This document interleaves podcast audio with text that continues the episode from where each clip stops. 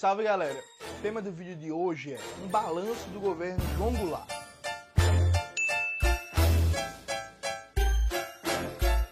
Antes de começar propriamente o tema do vídeo do canal, quero muito agradecer a você que ajuda a manter e melhorar nosso canal a partir do Apoia-se. Seu apoio é fundamental para a gente continuar esse trabalho. Se preferir, o Pix está aqui na descrição do vídeo. Note, esse vídeo é para a gente debater um pouco do governo João Goulart, né? O João Goulart é muito lembrado pelo golpe de 64, certo? Mas assim, o que foi o governo João Goulart? O que foi que ele propôs? Quem era o João Goulart? O que defendia? O que, é que pensava? Esse tipo de coisa, para minha geração, não é tão conhecido. Inclusive, tem uma certa imagem caricata, reducionista, talvez, de João Goulart, que é reduzir o João Goulart, o governo dele, aos últimos meses, quando se acirra a luta popular pelas reformas de base. Então é meio que se trata do governo João Goulart da virada de 63 para 64 e ali acabou. E acho que é fundamental a gente debater com mais profundidade o que foi o governo João Goulart. Nessa tarefa tem um livro do Alberto Muniz Bandeira, eu acabei de ler agora em dezembro passado, o governo João Goulart, está aparecendo aqui para vocês lerem melhor. É um livro muito bom. O Muniz Bandeira é um dos mais geniais intelectuais da história desse país.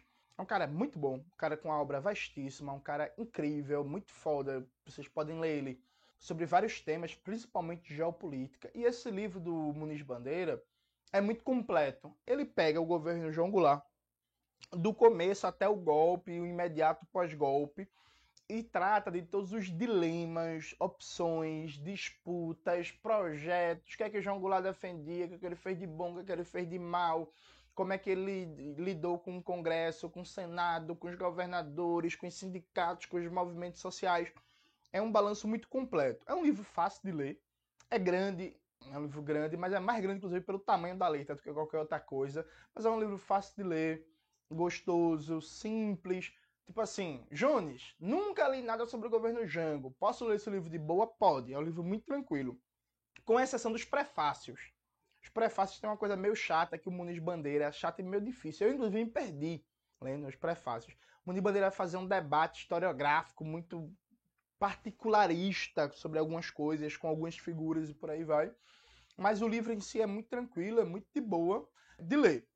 E aí, eu não vou fazer um debate ponto por ponto do que é o Muniz Bandeira aborda, mas eu quero destacar alguns temas que eu acho importante para a gente pensar, inclusive, a conjuntura brasileira atual. Primeiro, durante a eleição aqui em Pernambuco, em 2022, famoso ano passado, como você sabe, eu fui candidato ao governo do estado. Né? O Danilo Cabral, que era o candidato do PSB, ele falou na entrevista, na sabatina da Folha e do UOL, que o PSB, em 16 anos de governo aqui em Pernambuco, não fez nenhuma política de moradia, não tocou nenhum projeto de reforma urbana, porque o tema da reforma urbana é muito recente.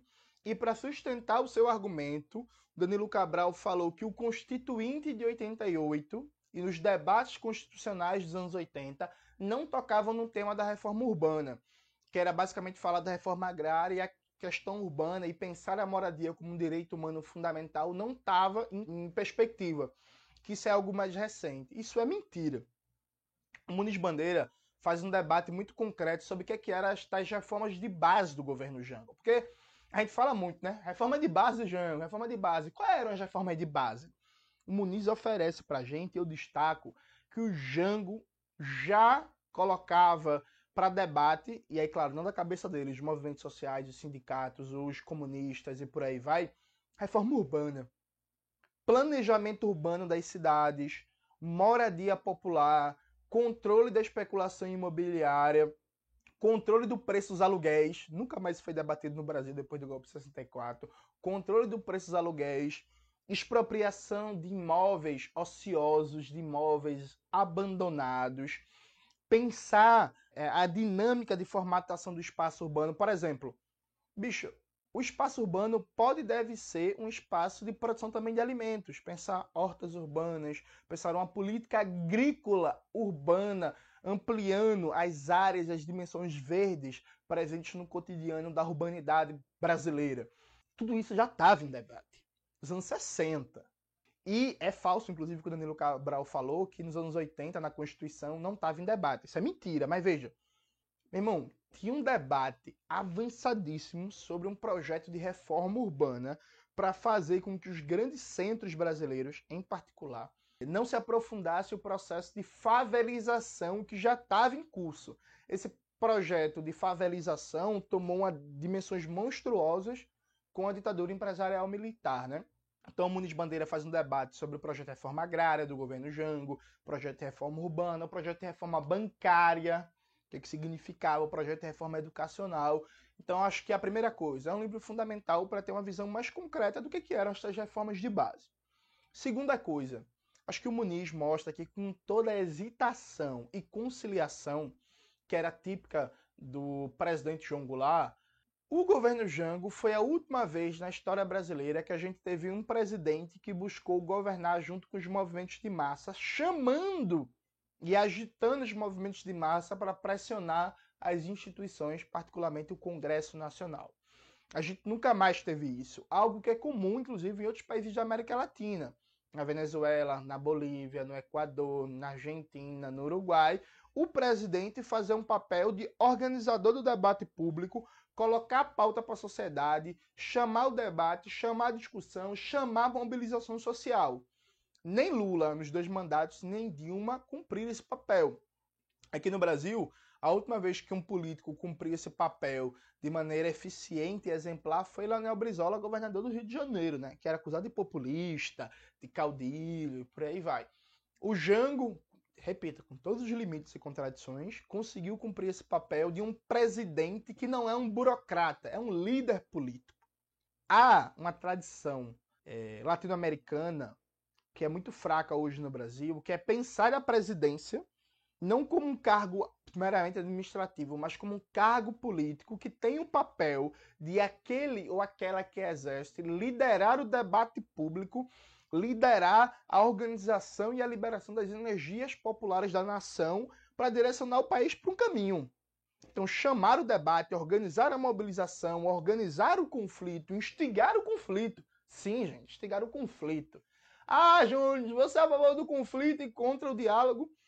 Eu sou a favor do diálogo, especialmente quando a minha classe trabalhadora está organizada para dialogar com mais força e impor as suas pautas, as suas bandeiras, os seus interesses, né?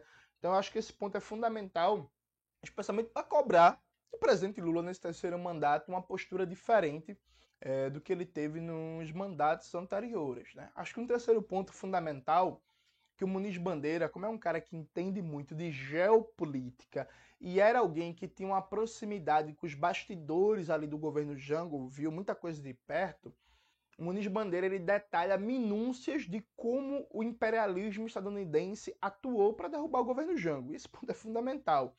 Entender concretamente como o imperialismo é, mexe suas alavancas políticas. Tipo, como é que ele exerce pressão política, financiamento, mobilizações, conexões e por aí vai, percebe? Não pensar o imperialismo enquanto teoria da conspiração, que é muito comum, inclusive, em algumas figuras aí da extrema-direita, mas pensar concretamente como nas estruturas econômicas, políticas, institucionais, militares, culturais, o imperialismo estadunidense exerce o controle sobre o processo político e o processo econômico no Brasil, junto com as classes dominantes locais. Então, Muniz Bandeira debate isso muito bem. E o quarto ponto é que, veja, há um debate muito interessante se dava ou não para resistir ao golpe. 64. O Muniz Bandeira, nesse livro, ele entra em contradição que ele mostra como o Jango foi tomando várias decisões equivocadas que criaram as condições para o golpe ter mais sucesso, mas ao mesmo tempo, quando chega no pré, na boca do golpe, em março de 64, o Muniz Bandeira fala que não tinha como resistir. Mas peraí, é como se o Muniz falasse assim, ó, oh, você errou, errou aqui, errou aqui, errou aqui, errou aqui, errou aqui, errou aqui. Quando chegou nesse ponto, não dava para fazer mais nada. Então veja, se o Munir Bandeira estiver falando, tipo assim, ó, dava para resistir antes, antes, antes, mas não foi feito, foi perdendo oportunidade e tal e tal. Na boca de 64 não dava mais o que fazer. Eu tenho sérias dúvidas, mas eu aceito debater. Agora, era muito claro quando o Jango assume o governo na condição de parlamentarismo, depois da campanha da legalidade do Brizola, era muito clara ali a intenção golpista de impedir o governo dele. Da campanha da legalidade até o golpe de 64, o Jango teve várias e várias oportunidades para tomar ações, medidas que impedissem a vitória de um golpe e o Jango não fez. Percebe? Então vou dar só um exemplo para vocês. O Muniz Bandeira ele detalha como durante o ano de 1963, milhares de agentes da CIA vieram para o Brasil. Pegaram visto da, da, da, embaixada americana, por aí vai, e vieram para o Brasil dizendo que era faxineiro, era professor, era tradutor, era não sei o que, era tudo agente da CIA. Mais de 3 mil agentes da CIA entraram no Nordeste num período curtíssimo, assim, de 4, 3 meses. O governo Jango, em nenhum momento, barrou a entrada desses caras. Qual era a perspectiva do Jango? Oh, se eu vou para cima, isso significa uma ruptura com o governo dos Estados Unidos. Então eu vou fingir que não estou vendo esse mar de agente da CIA atuando no Brasil. Só que esse mar de agente da CIA atuando no Brasil foi fundamental para criar as condições para o sucesso do golpe. Então a ideia do Jango de não atuar imediatamente para barrar essa infiltração no Brasil, porque isso significava romper com os Estados Unidos, parte do princípio que era possível alguma conciliação com o governo dos Estados Unidos. Uma análise equivocada. Porque no contexto da Guerra Fria, o governo dos Estados Unidos não aceitava nada que não fosse um governo totalmente submisso e dócil a seus interesses. Assim como Muniz Bandeira mostra que o Jango, no pós-campanha da legalidade, não fez nenhuma reforma nas Forças Armadas. Então, mesmo aparato militar que tentou dar um golpe nele, ele tentou conciliar depois que assumiu a vaga e boa parte dos golpistas que tentaram impedir ele tomar posse na presidência deram um golpe em 64. Alô, Lula, fica a lição da história aí, hein? Não dá para conciliar com golpista. Então, o Jango, por exemplo, não fez a limpa nas Forças Armadas.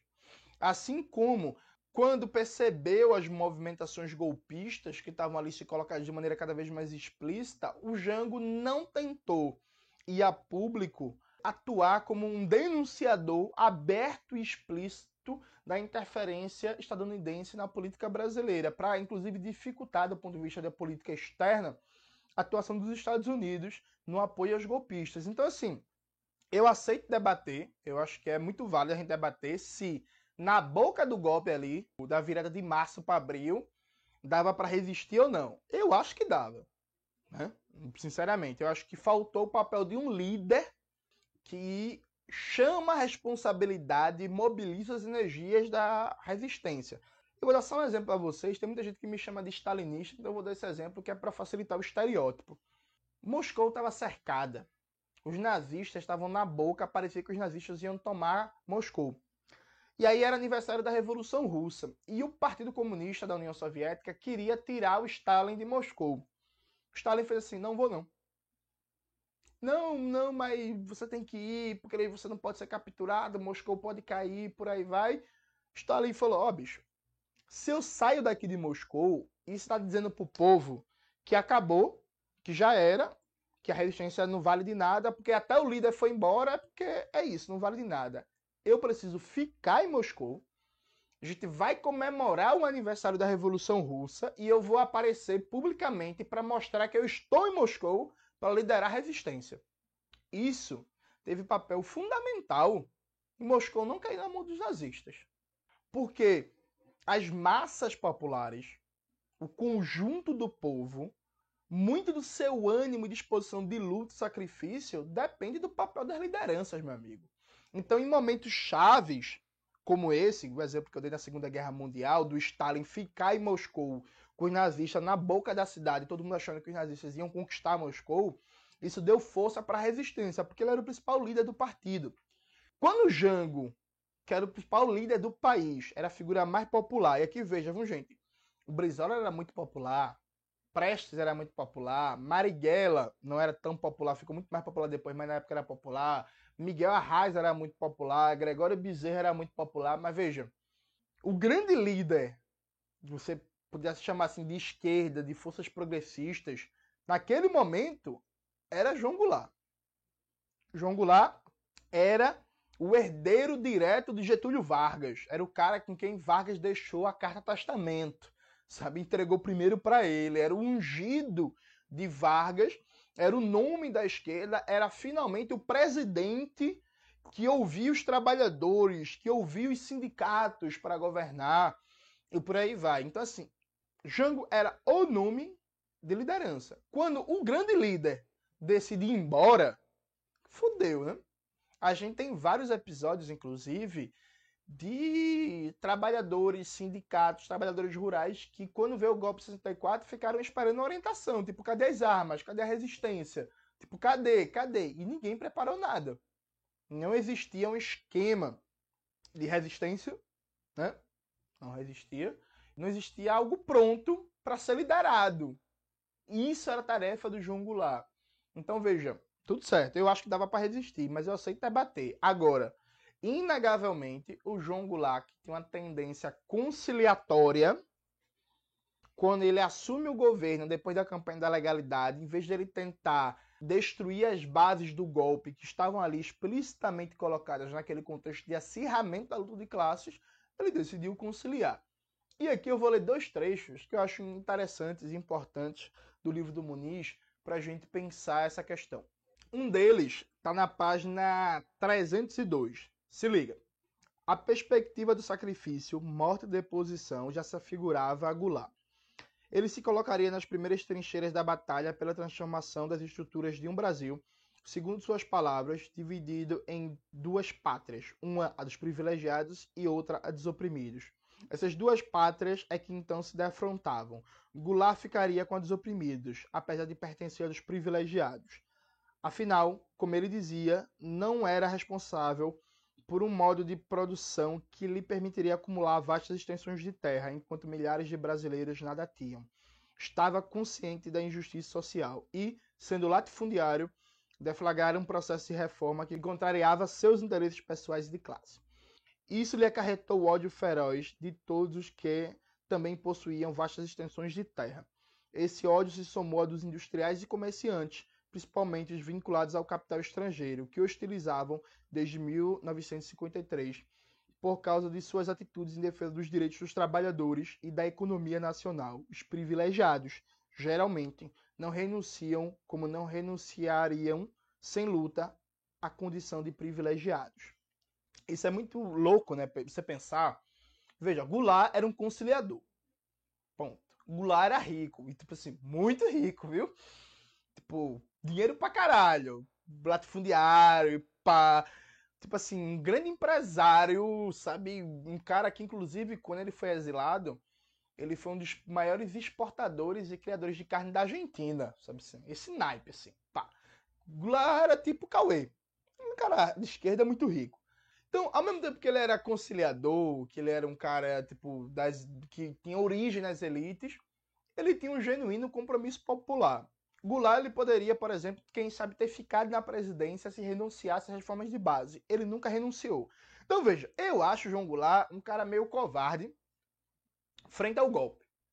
Na disputa entre Goulart e Brizola, eu sou muito mais Brizola do que Jango. Suave.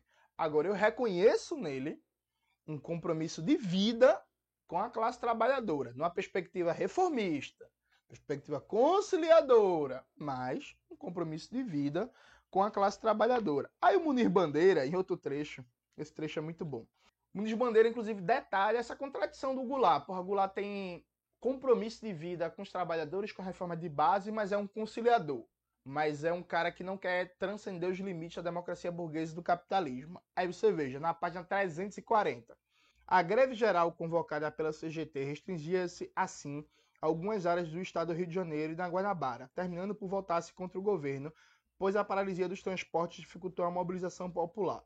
As ruas do Rio de Janeiro ficaram vazias. Era consequência da política de conciliação, da perspectiva nacional reformista, das ilusões democráticas, não somente de Goulart, como de vastos segmentos da esquerda, que não avaliaram devidamente o caráter do Estado e o papel das Forças Armadas no seu conjunto, e não se armara material ideologicamente para enfrentar o golpe militar. Os trabalhadores sem um programa de reivindicações políticas próprias, não se bateram e se deixaram violentar sem a menor resistência.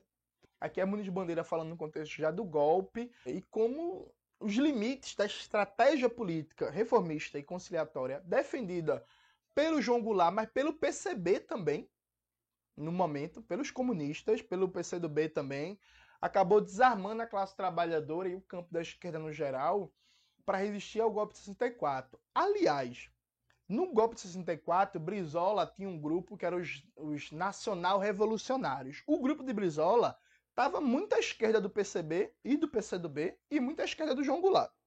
Então, era um momento que havia uma ilusão institucionalista e conciliatória generalizado nas esquerdas brasileiras, o que ajudou a desarmar para a resistência ao golpe. Enfim, é um livro que vocês precisam ler a gente precisa ter um balanço mais concreto do governo João Goulart. E para concluir, a gente precisa ter ciência do que a gente perdeu em 1964. Antes de começar a gravar esse vídeo aqui, eu estava conversando com o Cauê dizendo que o pré-golpe de 64 foi o melhor momento da história brasileira. Bicho, nunca mais a gente teve uma conjuntura em que a gente tinha um povo tão politizado, tão organizado, com tanta coisa boa acontecendo. Era o momento que o Brasil mais conseguiu colocar suas energias pulsantes na cena política e dizer assim: caralho, esse país pode ser outra coisa. Na música, no teatro, no cinema, nas artes plásticas, na sociologia, na economia, na história, no movimento sindical, no movimento camponês, no movimento de mulheres, no movimento comunitário. Tipo assim, o que foi o Brasil de 45 até 64 é impressionante. Tem uma famosa frase que, se não me engano, é atribuída ao Hélio Schwartz. Não, não vou lembrar agora o nome, mas enfim, é que o Brasil estava ficando incrivelmente inteligente.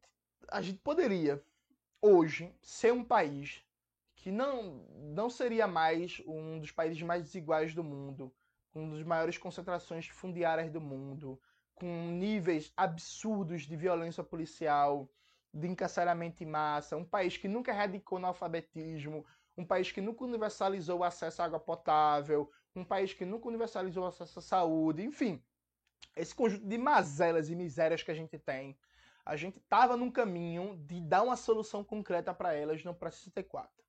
O golpe de 64 impediu que esse Brasil transformasse numa nação de fato com algum nível de democracia socioeconômica, se a gente pode assim falar. Então, tipo assim, o golpe 64 representa muita coisa, assim. Eu estou convencido, inclusive, que tudo que a gente vive hoje é, em alguma dimensão, uma agonia histórica das consequências desse golpe, sabe? Que consolidou um padrão de dominação burguês dos mais reacionários e contra-reformistas possíveis. A gente precisa muito estudar o que foi o governo Goulart, o que foi o movimento operário, popular e sindical no pré-golpe, o que foi o golpe militar, o que foi o papel né, do regime empresarial militar nesses 21 anos de uma longa noite no Brasil. É isso, galera. Espero que vocês tenham gostado do vídeo de hoje. Não esqueça de se inscrever no canal, ativar o sininho, curtir esse vídeo, compartilhar e tudo isso que vocês já sabem. Um beijo e até a próxima.